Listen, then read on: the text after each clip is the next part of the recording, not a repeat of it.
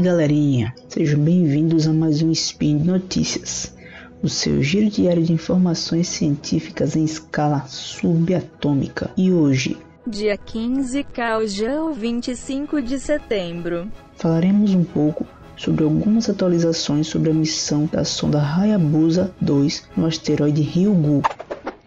Speed Notícias.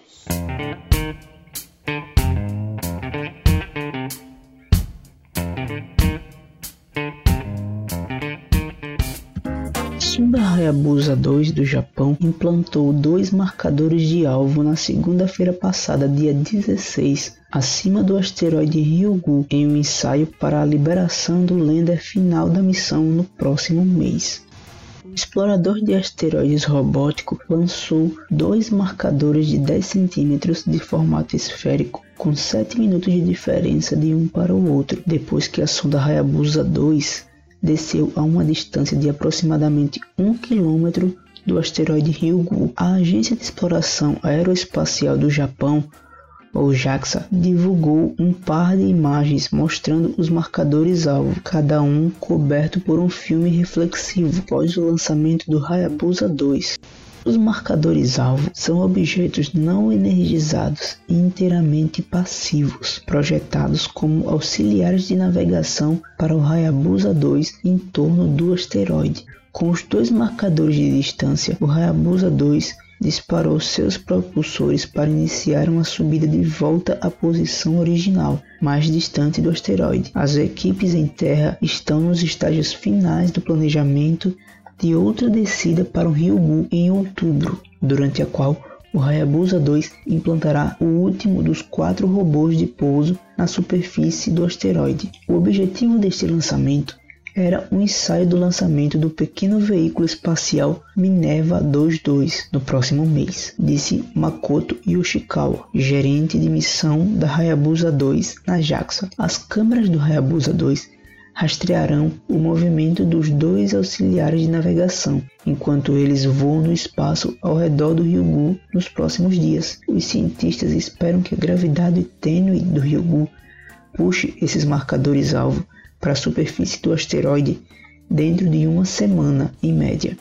Podemos observar a órbita dos marcadores em torno do Ryugu e em seguida vamos poder determinar o campo gravitacional do Ryugu em detalhes. Então, esta é uma nova operação, disse Yoshikawa em uma coletiva de imprensa no Congresso Europeu de Ciência Planetária. O Hayabusa 2 está na fase final de sua campanha científica no asteroide Ryugu, onde chegou em junho de 2018, após uma viagem de três anos e meio a partir da Terra. A sonda realizou dois pousos no Ryugu, um em fevereiro e outro em julho, para coletar amostras do asteroide primitivo para o retorno à Terra. No ano passado, o Hayabusa 2 implantou três terminais móveis para percorrer o Ryugu, dois landers Minerva 2 desenvolvidos no Japão e um robô maior chamado Mascot, gerenciado pelas agências espaciais alemãs e francesas. Eles transmitiram imagens e dados científicos valiosíssimos da superfície do Ryugu. Mais um lander ainda permanece no kit de ferramentas do Hayabusa 2.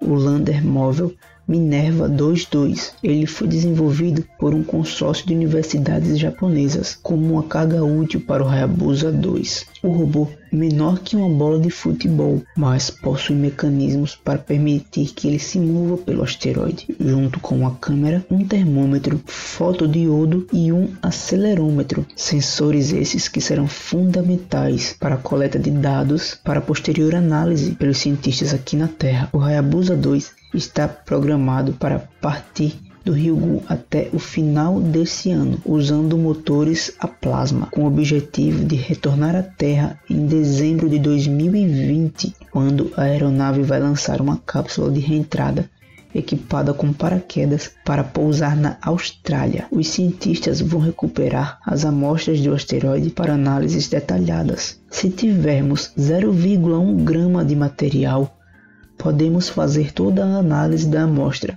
mas esperamos ter muito mais, disse Yoshikawa. Queremos estudar a matéria orgânica no Ryugu porque queremos conhecer a origem da vida na Terra e achamos que o Ryugu tem matéria original que se tornou vida, disse ele. Portanto, nosso principal objetivo é a análise da matéria orgânica na superfície do Ryugu. Esse estudo do asteroide Ryugu está rendendo muita, muita coisa. Vamos ficar ligados aí, esperar as novas notícias em breve nós teremos muitas novidades. Fiquem de olho. Infelizmente por hoje é só, pessoal. Lembro que todos os links comentados estão no post e deixe lá também o seu comentário, elogio, crítica, declaração de amor ou mesmo um beijo para Xuxa. Lembro ainda que esse podcast só é possível acontecer por conta de seu apoio no patronato do SciCast, tanto no Patreon quanto no Padrim. Um grande abraço, olhem sempre para as estrelas e até amanhã.